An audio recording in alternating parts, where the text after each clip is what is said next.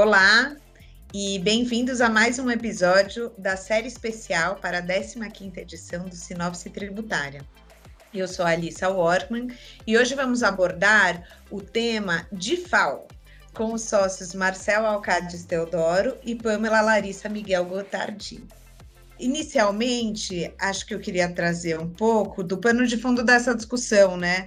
É, o DIFAL é o diferencial de alíquota do ICMS que nasceu aí com a intenção de amenizar a guerra fiscal que a gente vê entre os estados, especialmente em virtude do crescimento das operações através de e-commerce, né? Uh, Pamela, você quer contar um pouco para a gente qual que é a grande discussão judicial que, que ocorre hoje em dia com relação ao DIFAL? Claro, Lisa, obrigada. Bom, o tema, em síntese, eh, ele acabou ficando limitado a uma discussão constitucional, né, da observância ou não das regras específicas para poder cobrar um tributo. Então, no caso, tanto a ADI 5469 quanto o RE 128019, que tratam dessa discussão da cobrança do DIFAL, elas ficaram muito na questão da de hoje se a gente teria ou não a legalidade da cobrança desse ICMS. E a conclusão do Supremo Tribunal Federal foi no sentido de que não haveria essa legalidade, especialmente porque não há uma lei complementar que de fato tenha previsto a, a, possibilidade da cobrança nessa situação, né, destinado ao consumidor final, e, portanto, não estaria abarcando essas operações de e-commerce. E aí, com, com essa questão da lei complementar, foi a corrida dos contribuintes para ingressar com as ações para afastar a cobrança desse ICMS. É, e outro aspecto importante é a modulação de efeitos. Lisa, você quer compartilhar com a gente um pouco da perspectiva que a gente teve após o julgamento? Quero, vamos lá. Eu acho super curioso, porque, na verdade, nesse julgamento, o Supremo Tribunal Federal decidiu que a cobrança do ICMS de FAO, que é justamente esse adicional é, de alíquota, passa a ser considerado inconstitucional a partir de 2022, é, exceto para as ações judiciais em curso ajuizadas antes do julgamento, que terão reconhecida essa inconstitucionalidade desde o momento do, do ajuizamento da ação. É, acho que é interessante a gente contar um pouco também para quem está ouvindo a gente sobre os embargos de declaração e onde que está nesse momento a questão com relação à decisão dos impactos Ai, tá ótimo, Liz. Eu vou compartilhar aqui um pouco da visão que a gente tem do, do fisco, né? A, a Procuradoria Estadual, nos, na oposição dos embargos de declaração, ela é muito é, clara no sentido de entender que a decisão do Supremo ela traria um nível aqui de, de divergência na posição que foi adotada com relação à modulação dos efeitos e que ela traria inclusive um efeito adverso, porque a gente não teria aqui uma igualdade de efeitos entre os contribuintes, já que como a decisão acabou propondo aqui um recorte, né? Então a, a modulação de ser aplicável à, inconstitucionalidade apenas em 2022 não estaria aplicável para uma parcela de contribuintes que teria ações judiciais em curso. E aí, com base nisso, a Procuradoria argue que isso daqui seria algo ruim é, na perspectiva, inclusive financeira e de igualdade entre os contribuintes, porque no final do dia, o que acaba acontecendo é que os grandes varejistas, em tese, na visão do própria Procuradoria, estariam ali abarcados porque teriam decisões judiciais ajuizadas. Por outro lado, os processos administrativos que estão em curso continuariam e poderia ser feita essa cobrança. E aqui, na visão, portanto, da Procuradoria, não faria sentido que a gente tivesse essa distinção. E aí a proposta deles é que, então, a decisão fosse aplicável para todos indistintamente.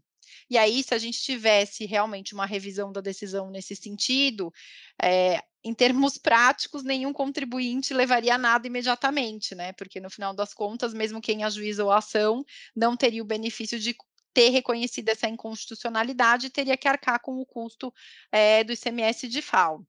É, aí, a par dessa, dessa questão dos efeitos da, da, decisão, a gente também tem outra perspectiva que os contribuintes também estão bastante preocupados, que diz respeito a quando, né, isso vai ser cobrado, né, porque afinal de contas, como o Supremo declarou que é inconstitucional porque não tem base em lei complementar, o que se aguarda agora é a edição dessa lei complementar. E a gente tem um projeto em trâmite. Marcel, você quer conversar um pouco sobre é, os termos do projeto e as perspectivas que a gente tem vinculadas? Acho que a questão que fica aqui é, com relação ao futuro e o que traz uma incerteza muito grande para o contribuinte é exatamente o fundamento da ação. Além de tudo isso que a gente falou até agora, né? Com relação à modulação de efeitos, procuradoria questionando. Além disso, tem mais um elemento para causar insegurança é, jurídica para os contribuintes. Uma vez que o fundamento da decisão é a ausência de lei complementar, o que ocorreria se houvesse essa lei complementar? Ou seja, uma vez é, existente essa lei complementar, o DIFAL volta a ser regular, ou seja, eu passo a ter um instrumento que o Supremo é, julgou como válido para a regulamentação dessa matéria é, e, portanto, o, a cobrança do DIFAL volta a ser regular. Nesse sentido, em março de 2021, foi protocolado o projeto de lei complementar número 32 de 2021, justamente tratando dessa matéria, para possibilitar a cobrança é, do DIFAL. Esse projeto de lei ele foi, ele foi aprovado no Senado, mas aguarda é, tramitação na Câmara dos Deputados. Ele ficou parado assim que ele, que ele foi encaminhado do Senado para a Câmara dos Deputados, ele está ali é, parado, o que causa uma enorme preocupação é, nos contribuintes e já começam aí algumas teses acerca da litigiosidade do assunto, uma vez que estamos já no final do ano, e podemos argumentar e poderia aí haver um fundamento de que, é, tendo em vista o não cumprimento da anterioridade nonagesimal, é, ainda que aprovado este ano, este projeto de lei complementar e, portanto, a regulamentação da cobrança do DIFAL não poderia estar vigente até 2022. Juntando tudo, a decisão do Supremo, em conjunto com toda essa controvérsia e é, é, a própria tramitação é, do projeto de lei, existem aí argumentos e boas chances para que não ocorra a cobrança do DIFAL em 2022. Mas como vocês estão vendo, o ambiente é muito inseguro e de muita incerteza, motivo pelo qual vale a pena ficarmos bem atentos, é, porque há litigiosidade à vista.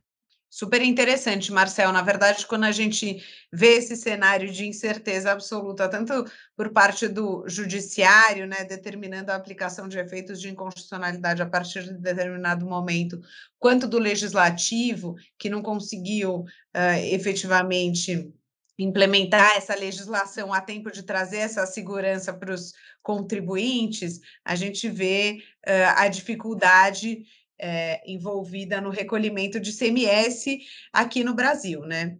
É, você quer conversar, eh, você quer contar para a gente um pouquinho sobre como que fica, então, essa indefinição? Acho que a dúvida que fica é a gente passa, então, a recolher o, o DIFAL apenas com a edição de uma lei complementar. Então, nesse momento que a alíquota interna na verdade, foi substituída pela alíquota interestadual com a previsão de cobrança de DIFAL, eu só não recolho a parte que seria do, do estado de destino, é isso?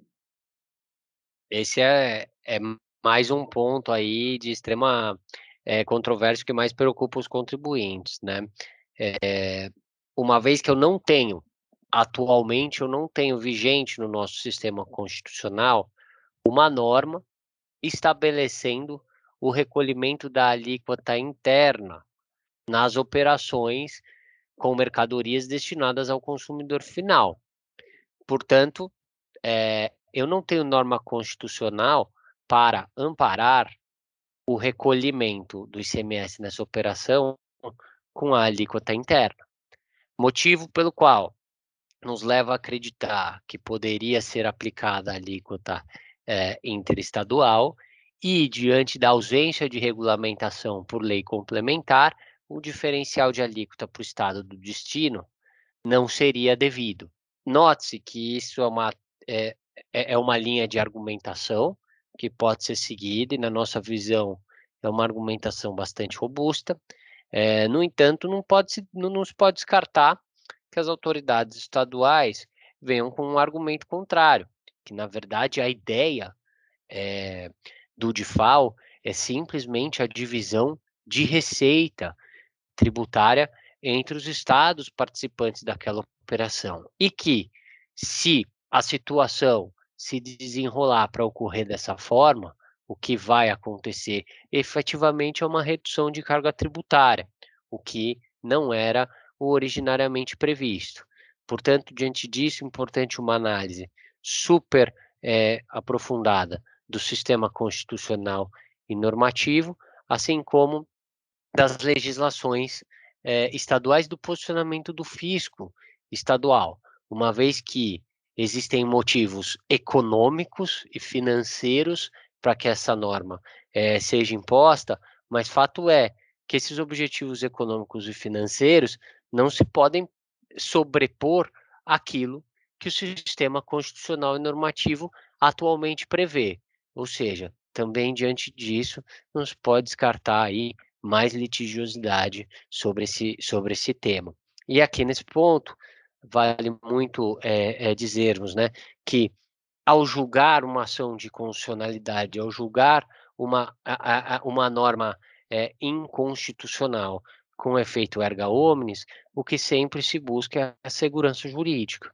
E nesse caso, o que se vê é uma própria judicialização da própria decisão judicial causando aí grande incerteza aos contribuintes. Bom, eu queria agradecer aos meus sócios pela excelente discussão e a vocês ouvintes pela audiência até aqui. Para ouvir os demais episódios dessa série especial, acesse o link na descrição. Até a próxima!